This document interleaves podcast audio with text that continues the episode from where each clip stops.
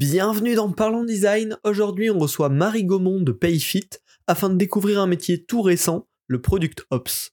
J'ai adoré la rencontrer pour cet épisode. J'espère que vous adorerez tout autant l'écouter.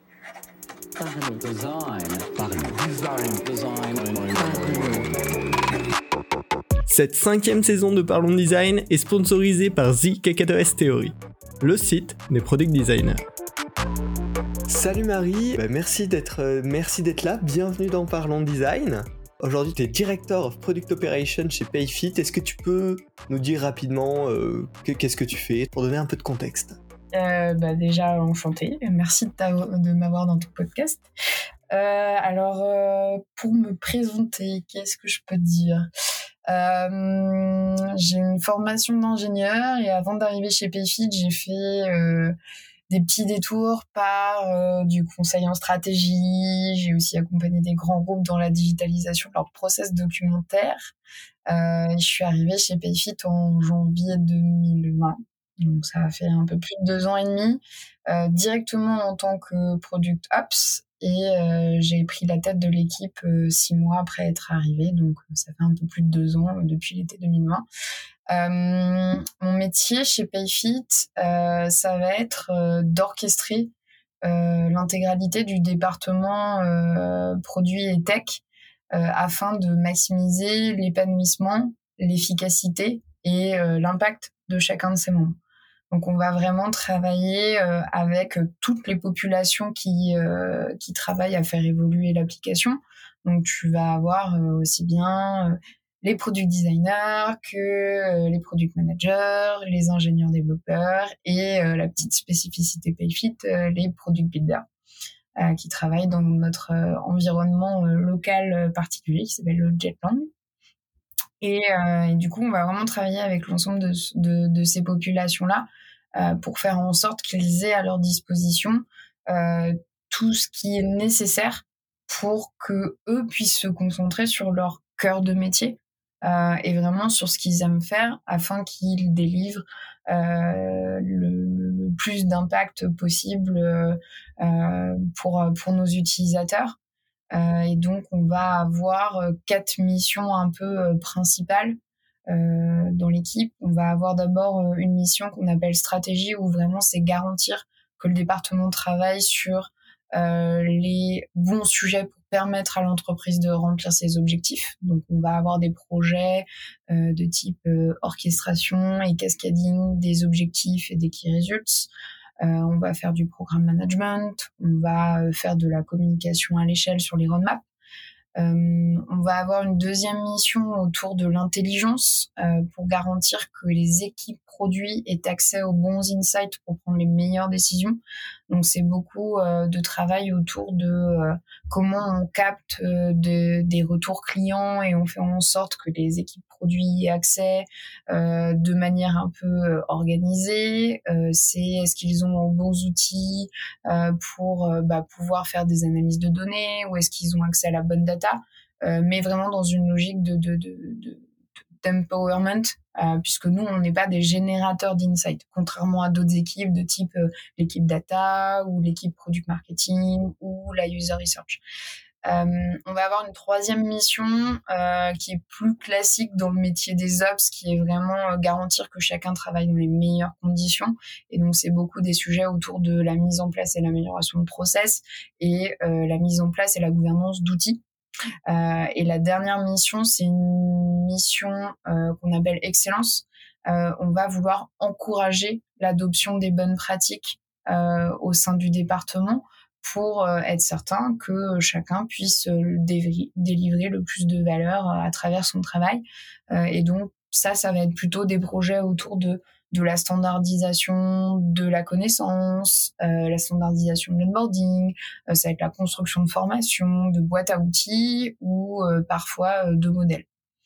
Donc voilà, c'est un peu le, panel de tout ce qu'on fait.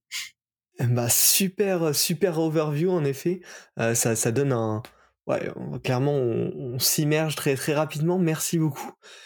Toi personnellement, comment t'en es arrivé à faire tout ça? Parce que tu nous as décrit rapidement que tu as, un parcours, tu as fait quelques, quelques, quelques belles expériences, mais assez variées. Qu'est-ce qui t'a amené à, avoir ce rôle de un peu coordinatrice, enfin valorisation en tout cas des, autres équipes? Qu'est-ce qui t'a t'a poussé là-dedans?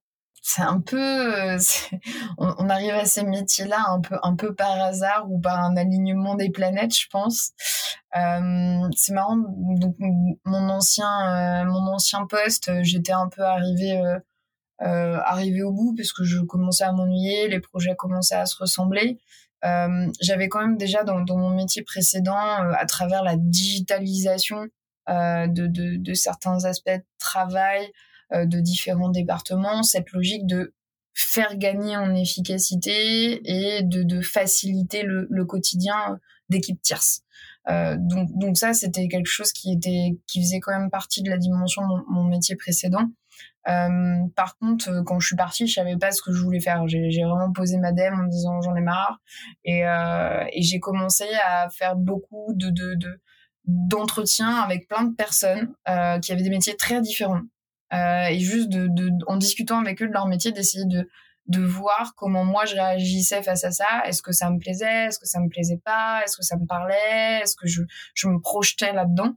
Et euh, j'en suis sortie un peu de toutes ces conversations avec une espèce d'idée mentale de quel serait mon, mon métier idéal. Euh, et, euh, et de ça, il y avait quelques éléments. Je voulais plus faire du conseil, ce que j'avais fait toute ma vie. Je voulais vraiment participer à une aventure. Euh, J'aimais bien euh, l'idée d'aller dans une petite boîte, euh, pas trop early stage, parce que je voulais quand même être dans une boîte où, où on savait que, que, le produit avait de la pertinence et qu'on avait déjà montré un peu la, la, valeur de ce que ça pouvait apporter, mais, mais une boîte qui commençait à rentrer dans une certaine phase de scale, qui était encore petite et qui allait grandir. Euh, je voulais garder ce, cet impact-là de, de, de permettre à d'autres euh, de d'être plus efficaces, plus organisés, de gagner du temps, de pouvoir se concentrer sur leur cœur de métier.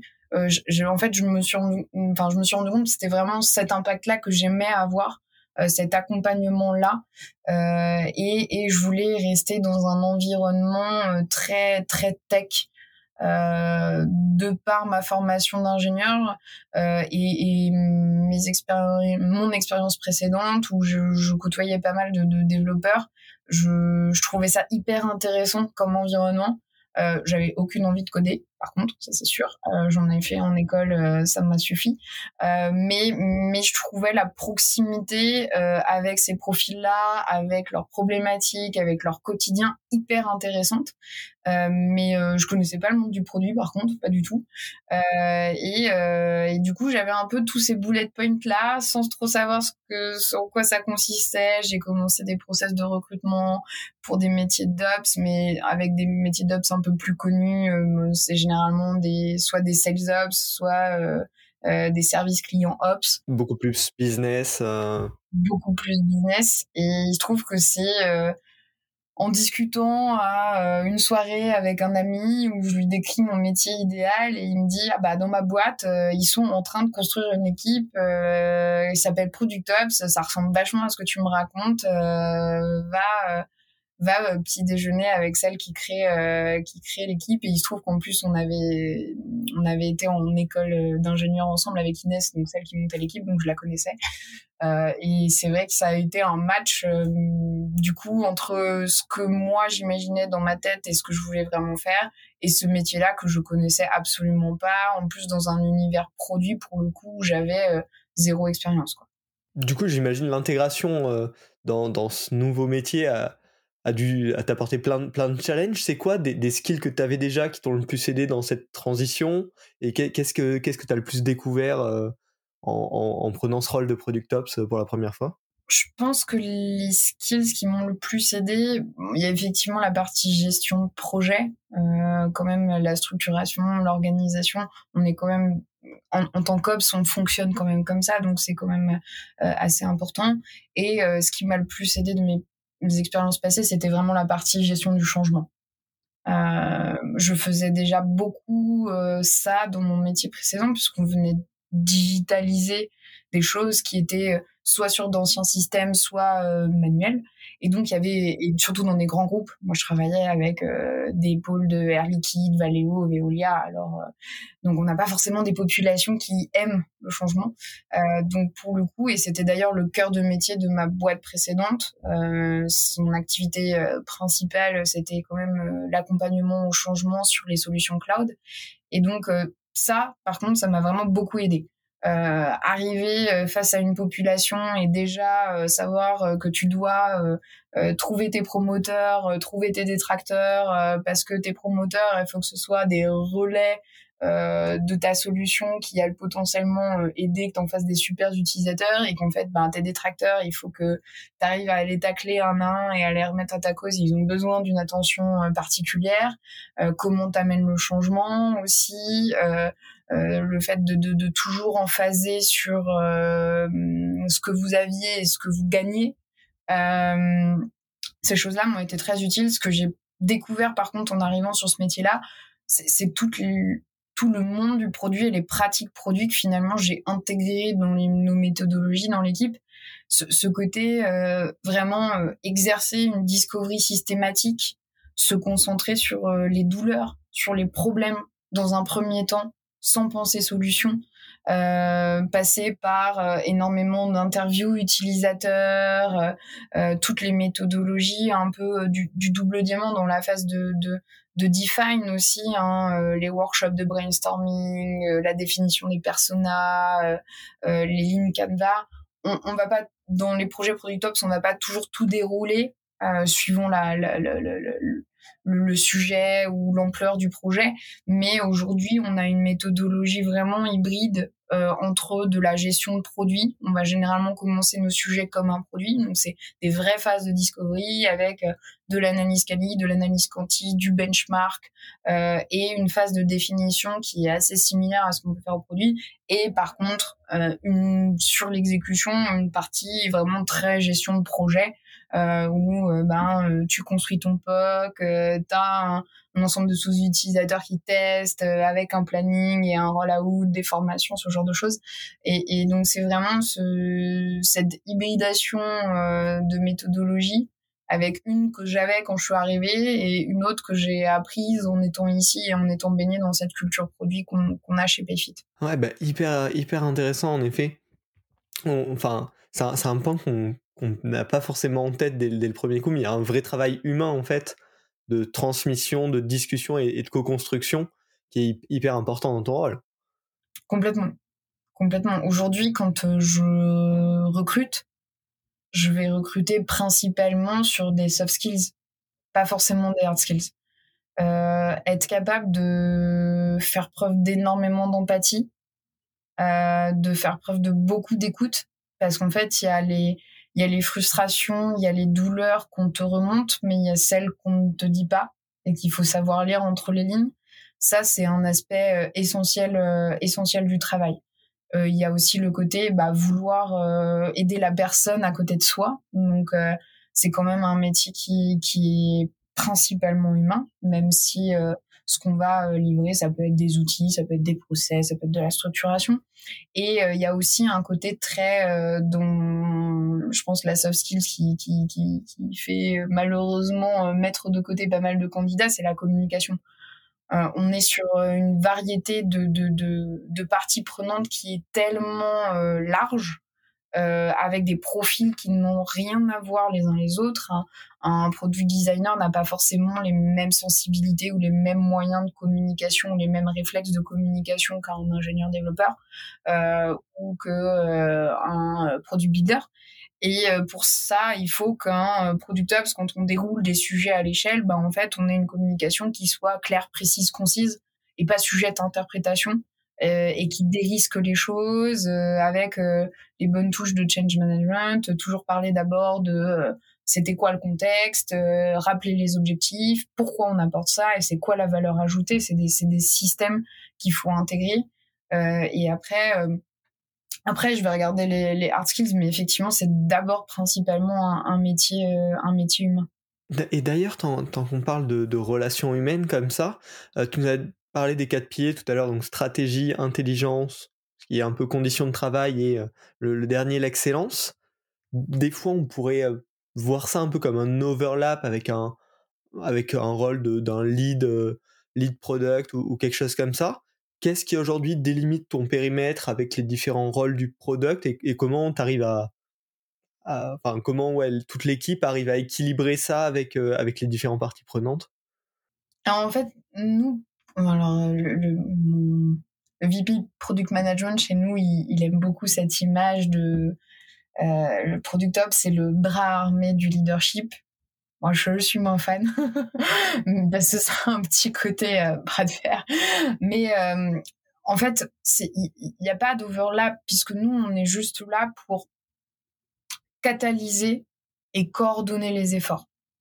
Mais à aucun moment, on va penser des choses tout seul en chambre. Euh, c'est toujours un exercice de co-construction.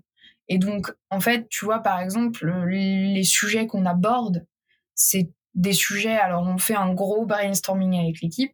Tous ces sujets-là, l'ensemble des sujets avec lesquels on brainstorm, euh, on les envoie à tous les directeurs et on leur dit, nous, on a besoin de savoir ce qui est important pour vous et pour vos équipes.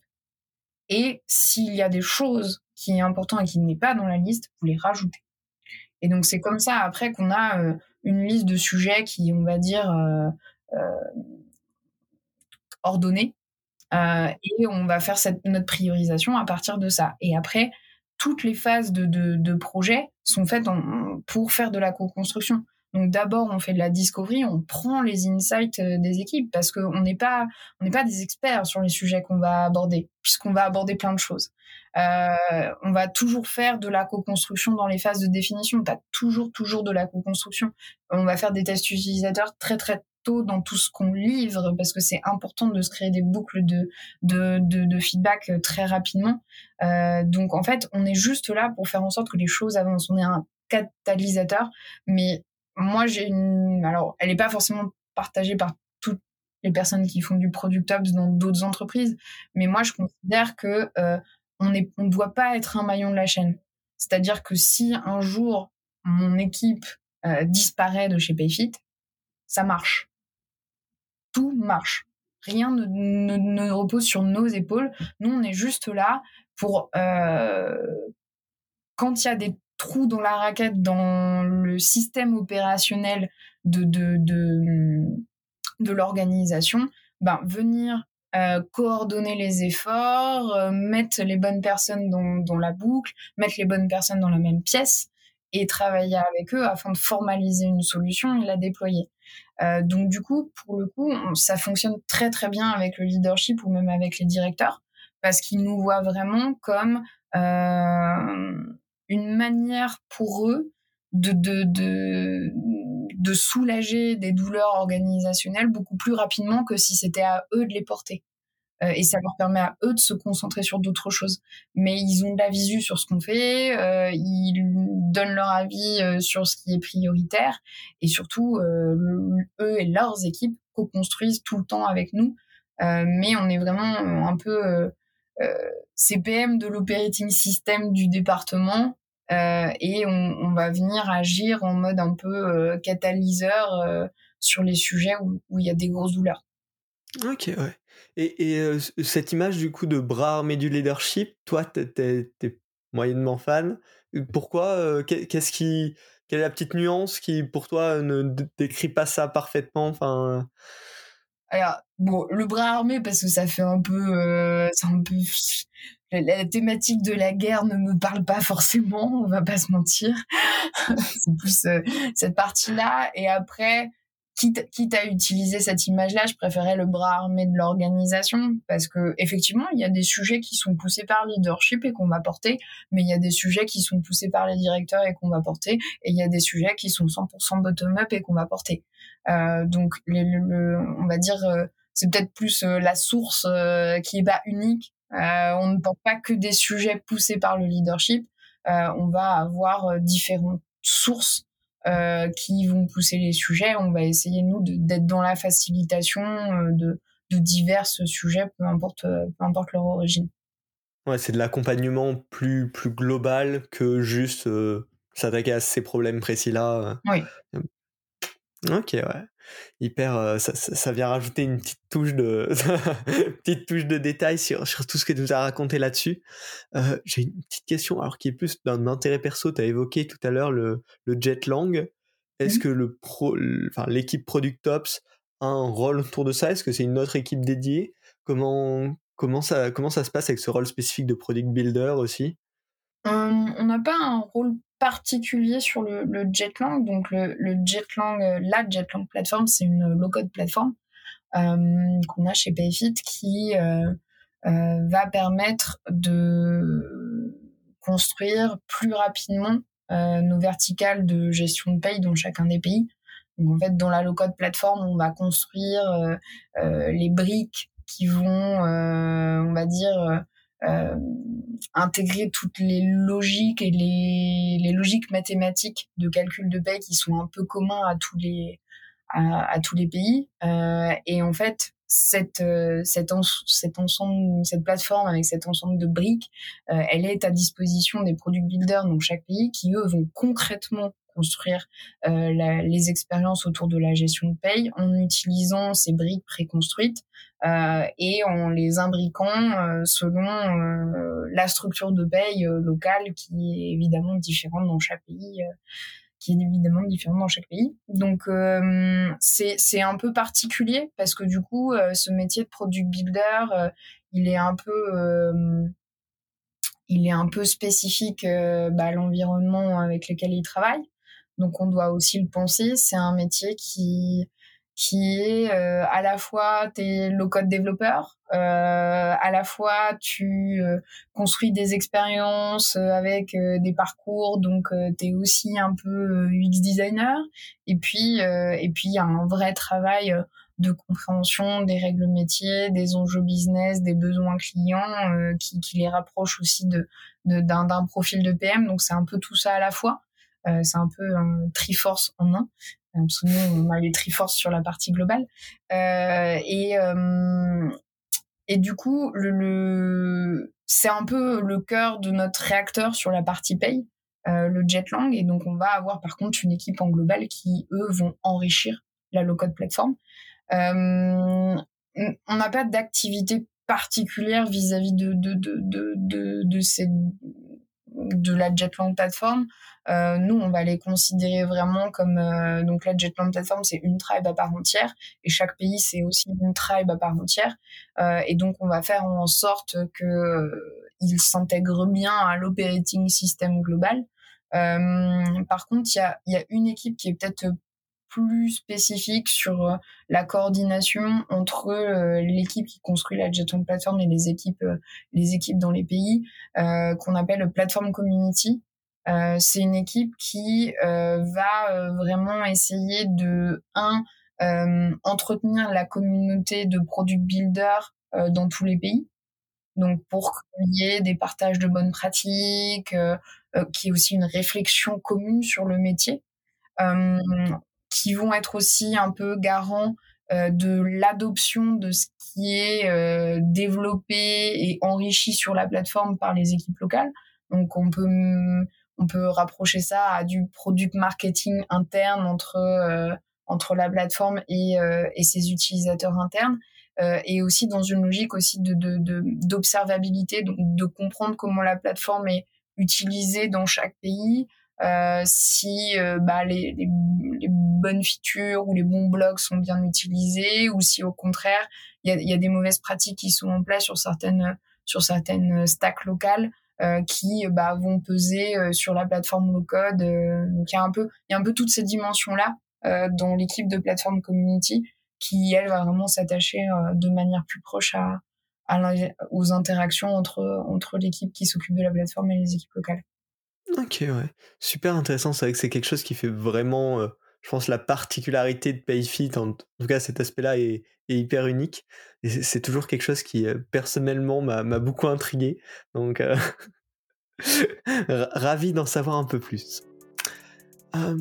tu nous as pas mal parlé du rôle. enfin du, rôle des, des product en général, pour s'immerger encore un petit peu plus dedans, est-ce qu'il y a un projet récent porté par, par ton équipe? C'est fini pour aujourd'hui, mais on se retrouve la semaine prochaine pour la seconde partie de l'interview. Marie nous racontera un projet de Product Ops de A à Z afin de nous immerger au maximum dans son métier. De plus, vous apprendrez quand et comment intégrer le Product Ops au sein de votre équipe. Pensez bien sûr à vous abonner pour ne pas rater la fin de cette discussion et partagez en masse l'épisode autour de vous hein, sur LinkedIn, Twitter, sur votre Slack d'entreprise ou votre solution de messagerie de prédilection. Euh, voilà. Pensez à le partager, c'est toujours cool pour, pour diffuser le mot. On se retrouve la semaine prochaine pour un nouvel épisode. Salut